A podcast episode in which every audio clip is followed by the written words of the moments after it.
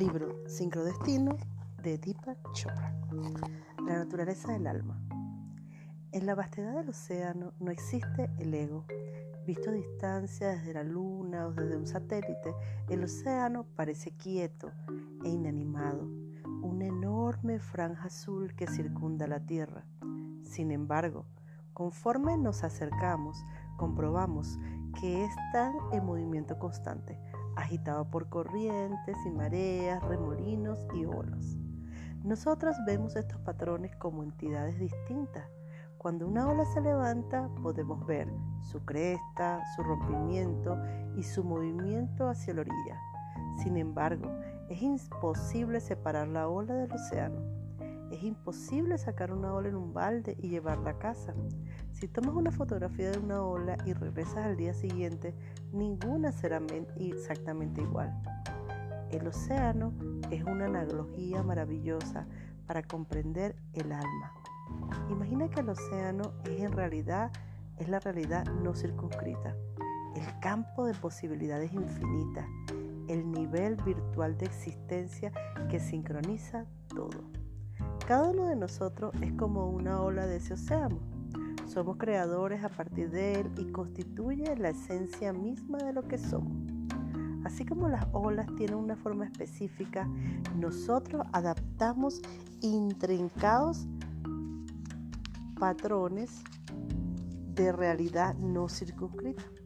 Este océano vasto, infinito de posibilidad, es la esencia del mundo físico. El océano representa lo no circunscrito y la ola lo circunscrito. Ambos están íntimamente vinculados. Una vez que sabemos que el alma deriva del reino no circunscrito o virtual, nuestro lugar en el universo se hace evidente. Somos tan, tanto circunscritos como no circunscritos, patrones individuales que emergen de la inteligencia no circunscrita la cual es parte de todo y de todos los demás. Podemos pensar entonces que el alma tiene dos partes. El alma vasta, no circunscrita, existe en el nivel virtual o espiritual. Es poderosa, pura y capaz de cualquier cosa. La parte personal circunscrita existe en el nivel cuántico. Esta es la que se manifiesta en nuestra vida cotidiana y que mantiene la esencia de lo que somos. También es poderosa, pura y capaz de cualquier cosa. El mismo potencial limitado del espíritu infinito también reside en cada uno. Nuestra alma personal, aquella en la que pensamos cuando pensamos en nosotros, es nuestra flotación del alma eterna.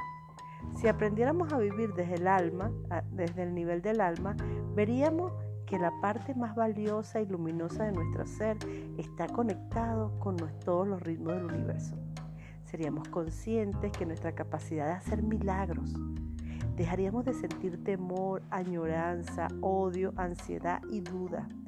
Vivir desde el nivel del alma significa dejar de atrás el ego y las limitaciones de la mente que nos atan a estos sucesos y consecuencias del mundo físico.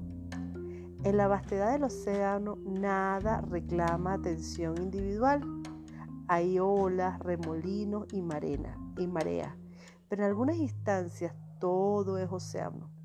Nosotros somos patrones del ámbito cuántico que aparentan ser personas, en última instancia todo es espíritu. No obstante, todos nos sentimos plenamente individuales, ¿no es así? Nuestros sentidos nos confirman que todos estos cuerpos son reales y tenemos pensamientos personales e individuales aprendemos, nos enamoramos, tenemos hijos y trabajamos en nuestras carreras. ¿Cómo es que no sentimos este vasto océano arremolinándose en nuestro interior? ¿Por qué sentirnos que nuestra vida están tan circunscritas? Todo se se debe a los tres niveles de existencia. En el nivel físico, en lo que llamamos mundo real, el alma es el observador que participa en la observación. Siempre que observamos hay tres elementos involucrados. El primero que ocurre en el mundo físico es el, objeto observado. El segundo que ocurre al nivel de la mente es el proceso de observación. El tercer elemento es el observador mismo, al que llamamos alma. Veamos un sencillo ejemplo. Primero, un, animal cuadrúpedo y peludo se convierte en objeto de observación. Enseguida tus ojos reciben la imagen del, del objeto y transmiten la señal a la mente, que interpreta ese objeto como un perro. Pero ¿quién está observando al perro? Dirige la conciencia hacia adentro y percibirás una presencia en tu interior. Esa presencia es tu alma, la extensión de la inteligencia no circunscrita que florece en ti. Así pues, el alma está involucrado en el proceso de conocimiento, pero también es la que conoce. Esta presencia, esta conciencia, esto que conoce es inmutable. Es un punto de referencia fijo en medio del cambiante paisaje del mundo físico. Todos tenemos un alma, pero cada uno observa desde lugares y experiencias diferentes. No todos observamos las mismas cosas, ni de la misma manera. Las variaciones se deben a las interpretaciones personales. Por ejemplo, si tú y yo observáramos un mismo perro, tendríamos pensamientos distintos. Yo lo podría considerar un animal feroz y sentir temor. Tú podrías verlo como una compañía amigable. Nuestras mentes interpretan la observación de distintas formas. Si yo veo un perro, corro. Si tú lo ves, le silba y juegas con él. La interpretación ocurre en el nivel de la mente, pero la que está condicionada por la experiencia es nuestra alma individual. Esta influye en las elecciones e interpretaciones por los recuerdos de experiencias pasadas. Estos pequeñísimos granos o semillas de la memoria se acumulan en el transcurso de la vida y la combinación de recuerdos e imaginación basada en la experiencia recibe el nombre de karma. El karma se, acumula en la parte personal del alma, esa ola que forma la esencia de nuestro amor, ser y la matiza. El alma personal gobierna la conciencia, es el paradigma, la, la clase de persona en la que cada uno se convertirá. Además, nuestros actos pueden influir en el alma personal y modificar el, el karma, para bien o para mal. La parte universal y no circunscrita del alma no es afectada por nuestros actos, pero está conectada con un espíritu puro e inmutable. De hecho, la definición de iluminación es el reconocimiento de que soy un ser infinito, que ve y es visto, que observa y es observado desde un punto de vista específico y localizado. No importa cuando hayamos complicado nuestras vidas, siempre es posible recurrir a la parte universal del alma, el campo infinito de potencial puro y modificar el curso de nuestro destino. Eso es el sincrodestino, aprovechar la conexión entre las almas personal universal para moldear nuestras vidas. Las semillas de la memoria acumuladas por la experiencia, nuestro karma, karma ayudan a determinar quiénes somos pero la individualidad de nuestra alma personal está determinada por otros factores. Las relaciones desempeñan un papel importante en la construcción del alma. Permítanme explicarlo detalladamente a través de un análisis de los distintos aspectos de la existencia. Cuando examinamos nuestros cuerpos físicos nos damos cuenta de que no somos más que un conjunto de moléculas recicladas. Las células de nuestro cuerpo se creen, mueren y reemplazan muchas veces a lo largo de nuestra vida. En forma constante estamos rehaciéndonos. Para regenerar nuestros cuerpos convierten, convierten los alimentos que consumimos en los componentes básicos de la vida. El planeta mismo provee los nutrientes que necesitamos para renovarnos y las células que desechamos vuelven a él. Por ello, podemos afirmar que constantemente transformamos nuestros cuerpos físicos por medio del reciclamiento de la tierra. Ahora considera las emociones. Estas son solo energía reciclada, no surgen de nosotros, vienen y van en función de las situaciones, circunstancias, relaciones y acontecimientos. El 11 de septiembre del 2001, la fecha del desastre del World Trade Center, los sucesos desencadenaron el miedo y el terror. Estas poderosas emociones continuaron vigentes durante meses. Las emociones no se generan aisladamente, siempre se producen por alguna interacción con el entorno. Si no hay circunstancias ni relaciones, no hay emociones. Así pues, aunque monte en cólera, el hecho no es mi cólera. Es cólera que se ha sentado en mí por un momento. Piensa en la última vez que estuviste entre personas que experimentabas una emoción similar. Por ejemplo, en una turba furiosa, entre los dolientes de un funeral o entre los aficionados en un partido de fútbol. Es casi imposible no dejarse llevar por esa emoción, pues aumenta su potencia cuando la expresan simultáneamente tantas personas. En estas situaciones no se trata de su ira, tu tristeza o tu júbilo. Cada emoción depende del contexto, las circunstancias y las relaciones que definen tu realidad en ese momento. ¿Qué hay de los pensamientos? Esa son la información reciclada. Cada pensamiento forma parte de una base de datos colectiva. Hace 100 años hubiera sido imposible decir, voy a viajar a Disney World en Delta Airlines. No existía ese concepto en el mundo, por lo que era imposible tener ese pensamiento. No había Disney World, Delta Airlines ni vuelos comerciales. Hasta los pensamientos más originales son simplemente información reciclada saltos cuánticos de creatividad que surgen del mismo trato de información colectiva y reciclada.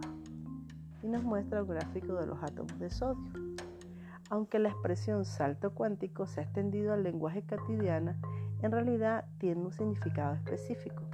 Cuando en la escuela se habla de los átomos, normalmente se advierte que tienen un núcleo con protones y neutrones y que los, protones, los electrones giran alrededor de aquel en órbita fija ubicada a distancias distintas. Dicen que los electrones permanecen en una órbita, pero ¿por qué a veces cambian a otra? Si absorbe energía, un electrón puede saltar una órbita superior. Si libera energía, puede caer en una órbita inferior.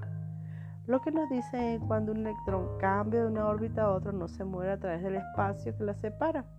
En un momento está en la órbita y al siguiente sin haber recorrido el espacio entre las dos. A esto se le llama salto cuántico. Un salto cuántico es un cambio de estatus de un conjunto de circunstancias a otro que ocurre de manera inmediata sin sujeto intermedio. Los científicos han aprendido que no pueden predecir cuándo ni dónde ocurrirá un salto cuántico. Pueden crear modelos matemáticos que le permiten calcular aproximadamente, pero no predecirlo del todo. En el nivel subatómico, esa imprevisibilidad parece no tener consecuencias. Si un electrón salta de una órbita a otra, ¿en qué nos afecta? Si piensas en todos los átomos del mundo y sumas los defectos de su imprevisibilidad, el resultado es literalmente el caos. Los científicos reconocen la imprevisibilidad de la naturaleza y han tratado de encontrarle un sentido. Hasta los sucesos aparentemente más simples están gobernados por esta imprevisibilidad ¿Cuándo y dónde aparecerán las burbujas de una cacerola de agua hirviendo? ¿Qué patrones formará el humo de un cigarrillo encendido? ¿Cómo se relaciona la posición de las moléculas de agua que están a lo alto de una cascada con la que tendrán a la caída?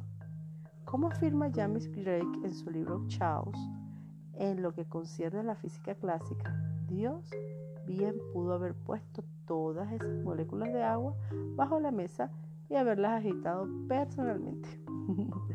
la nueva ciencia del caos trató de predecir lo impredecible a través de intrincados modelos matemáticos. El ejemplo clásico es que una mariposa bate las alas en Texas y seis días después hay un tornado en Tokio. La conexión tal vez no sea evidente, pero existe. Ese pequeño cambio provocado por la mariposa es la presión del aire, puede multiplicarse, magnificarse y producir un tornado, pero es imposible saberlo con precisión. Esta es la razón por la que los meteorólogos parecen equivocarse con tanta frecuencia y porque las predicciones hechas con más de 48 horas de anticipación parecen poco confiables. A pesar de ello, de todos los acontecimientos que hay en el mundo, el clima es el más predecible.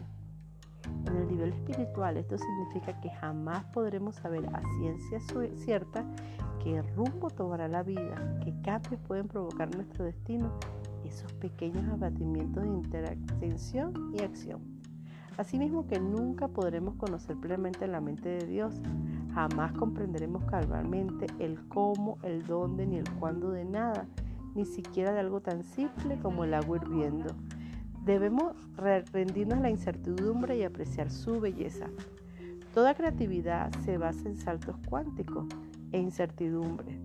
Las ideas verdaderamente novedosas surgen del sustrato colectivo de información en momentos especiales.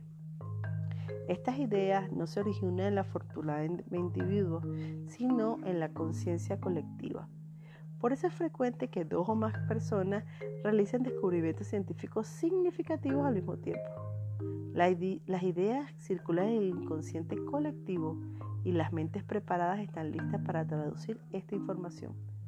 Esta es la naturaleza del genio, ser capaz de comprender lo conocible, aun cuanto nadie más reconozca que está ahí. En un momento la innovación o la idea creativa no existe y al siguiente es parte de nuestro mundo consciente. Mientras tanto, ¿en dónde estuvo? En el ámbito virtual, en el nivel del espíritu universal, donde todo es potencial. En ocasiones, este potencial genera algo predecible, otras algo nuevo, pero en este reino no existen todas las posibilidades. Sus cuerpos, si nuestros cuerpos son tierras recicladas, nuestras emociones son energía reciclada y nuestros eh, pensamientos e información reciclada. ¿Qué nos hace individuales? ¿Qué hay en la personalidad? La personalidad tampoco se origina con nosotros, se forma por la identificación selectiva con la situación y por las relaciones. Piensa en un amigo cercano, ¿cómo lo define? Realmente lo hacemos a través de las personas de, de su vida, cónyuge, hijos, padres, madres, compañeros de trabajo. También lo describimos a las personas del contexto de las situaciones de su vida, qué clase de trabajo realiza, dónde viven, cómo se divierten. Lo que llamamos personalidad sería sobre un recibimiento de relaciones y situaciones. Entonces cabe preguntarme, preguntarse, si mi cuerpo, emociones, pensamientos y personalidad no son originales, ni las he creado yo, ¿quién soy yo en realidad? De acuerdo con muchas tradiciones espirituales, una de las grandes verdades es que yo soy el otro. Sin el otro no existiríamos. Tu alma es el reflejo de todas las almas. Imagina, imagina lo implicada que podría tratar de comprender la compleja red de interacciones personales que te han hecho lo que eres hoy. Toda tu familia, amigos, cada maestro y compañero de clase que has tenido, cada dependiente de cada tienda que has visitado, cada persona con la que has trabajado o con las que has tenido contacto en algún momento de tu vida. Luego, para comprender a todas estas personas y la influencia que pudiera haber ejercido en ti, tendrías que descubrir quiénes son ellos. Ahora tendrías que descubrir la red de relaciones de cada una de estas personas y la tuya. Al final, descubrirías que tendrías que describir el universo entero para definir en una sola persona. Por ello, podemos decir que cada persona es el universo entero. Tú eres el infinito visto desde un punto de vista específico y localizado. Tu alma es la parte de ti que es universal e individual al mismo tiempo y es un, reflejo de todas las demás almas. Para definir de este modo el alma es necesario comprender que tu alma es personal y universal al mismo tiempo, lo que tiene significado y consecuencia que rebasan tu experiencia personal de vida. El alma es el observador que interpreta y exige una confluencia de relaciones. Estas proveen los antecedentes, el escenario, los personajes y los acontecimientos que forman la, forjan la historia de nuestras vidas. Así como el alma se crea a través de relaciones y un reflejo de todo con ella, la experiencia de vida se crea a partir del contexto y del significado. Cuando digo contexto me refiero a todo aquello que nos rodea y permite comprender el significado de las palabras, los actos y los sucesos específicos. Por ejemplo, una palabra puede ser tener distintos significados en función de lo que rodea su contexto. Si dijo la palabra oh fuera de contexto, tú no puedes saber si me refiero a una hoja de árbol o una hoja de papel. Cuando decimos que alguien citó nuestras palabras fuera de contexto es porque se malentendió su significado, pues el contexto determina el significado de todo. El flujo de significados es el flujo de la vida. Nuestro contexto determina la manera en que estamos interpretando lo que sucede momento a momento y esas interpretaciones se convierten en nuestra experiencia. Finalmente llegamos a una definición más completa del alma. El alma es el observador que interpreta y elige con base en el karma. También una confluencia de relaciones en la que surgen los contextos y los significados. Este flujo de contextos y significados en la que da lugar la experiencia. Así pues, a través del alma creamos nuestras vidas. Como veremos más adelante, la mejor manera de acercarse a la comprensión de la naturaleza dual y del alma y de explorar el campo del potencial no circunscrito es meditar. La meditación permite alcanzar el nivel del alma, eliminar de la maraña de pensamientos y emociones que mantienen nuestra atención sujeta al mundo físico. Cuando cerramos los ojos para meditar, los pensamientos surgen de manera espontánea. Solo hay dos clases de pensamientos, recuerdos e imaginación. Sin embargo, como ya se te dijo, estos pensamientos no se originan en nuestro cuerpo físico. Realiza este pequeño experimento mental. Piensa en la cena de anoche. ¿Puedes recordar qué cenaste? ¿A qué sabía la comida? ¿Qué conversaciones hubo a tu alrededor? Ahora bien, ¿dónde estaba esa información antes de que te preguntara? La cena ocurrió, pero la información sobre ella no existía, sino como información potencial. Si un cirujano entrara a tu cerebro, no encontraría ningún rastro de información sobre lo, que cenaste anoche. La memoria reside en el nivel del alma hasta que la evocamos. Una vez que decidimos recordar la cena conscientemente, la actividad eléctrica y la elaboración de, sustancias químicas nos indican la actividad plena del cerebro. Pero el recuerdo no ocupaba un lugar en el cerebro antes de que lo evocáramos. El simple hecho de formular una pregunta o de intentar recordar un suceso convierte un recuerdo virtual en un recuerdo real. Lo mismo sucede con la imaginación. Un pensamiento no existe en la vida mental o física hasta que surge del reino virtual. No obstante, la imaginación puede tener un efecto poderoso sobre la mente y el cuerpo. Un experimento mental común pero efectivo consiste en imaginar que partes un limón, una rebanada grande que pones de una entre, tus dientes y muerdes la pulpa. Imagina cómo se derrama el jugo en tu boca cuando lo muerdes. Si eres como la mayoría de las personas, ese fugaz pensamiento provocó que secretaras saliva. Así es como nuestro cuerpo te dice que cree lo que tu mente está diciendo. Pero vuelve a preguntar, ¿dónde estaba ese limón antes que pudieras pensar en él? Solo existía en el nivel de potencial. Así pues, la imaginación, la comprensión, la intuición, el significado, la intención, el propósito o la creatividad no tienen nada que ver con el cerebro. Estos organizan su actividad a través de él, pero son cualidades del ámbito no circunscrito que están más allá del tiempo y del espacio. A pasar de ello sentimos su impacto con fuerza. Una vez que entra en nuestra mente, tenemos que hacer algo con ello y el resultado determina en parte la manera como nos definimos a nosotros mismos. Esto se debe a que tenemos mentes racionales y tendemos a creer historias alrededor de estos pensamientos. Si pensamos, mi esposo me ama, mis hijos son felices, disfruto mi trabajo, creamos historias racionales alrededor de estos pensamientos y creamos un significado a partir de ellos. Luego lo vivimos en el mundo físico. A esto lo llamamos vida diaria. Estas historias derivan de las relaciones, contextos y significados evocados a través de la memoria, los cuales provienen del karma y la experiencia.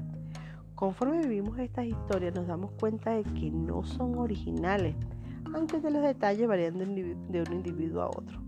Los temas y motivos son eternos, arquetipos básicos que se, permiten, que se repiten incesantemente, héroes y villanos, pecado y rendición, lo divino y lo diabólico, la lujuria prohibida y el amor incondicional. Estos son los mismos temas que nos fascinan las telenovelas, las columnas de chismes y los tabloides, donde se expresan de manera ligeramente exagerada. Nos fascinan porque estas historias podemos identificar aspectos de nuestra alma. Son los mismos arquetipos que se presentan de manera exagerada en las que las mitologías, ya sea que analicemos la mitología hindú, griega o egipcia, encontraremos los mismos temas y motivos. Estas historias no son tan convincentes y dramáticas que la ficción porque en nuestras almas. Ahora podemos pulir todavía más nuestra definición de alma. El alma es la confluencia de significados, contextos, relaciones, historias míticas o temas arqueotípicos que dan lugar a los pensamientos, recuerdos y deseos cotidianos, condicionados por el karma, con el karma, que crean las historias en las que participamos. En casi todas las participaciones en estas historias se da de una manera automática e inconsciente. Vivimos como actores que reciben solo una línea a la vez, que actúan sin comprender la historia completa. Sin embargo, cuando nos ponemos en contacto con nuestra alma, podemos contemplar todo el guion. Comprendemos, seguimos participando en la historia, pero ahora lo hacemos con jovialidad, conciencia y plenitud. Podemos tomar decisiones basadas en el acontecimiento y nacidas de la libertad cada momento adquiere una mayor profundidad. Puedes comprender cuál es el significado del contexto de nuestra vida. Sin embargo, lo más emocionante es que podemos reescribir la obra y modificar los personajes con la intención de aprovechar las oportunidades que ofrecen las conciencias y el adherirnos al llamado de nuestra alma.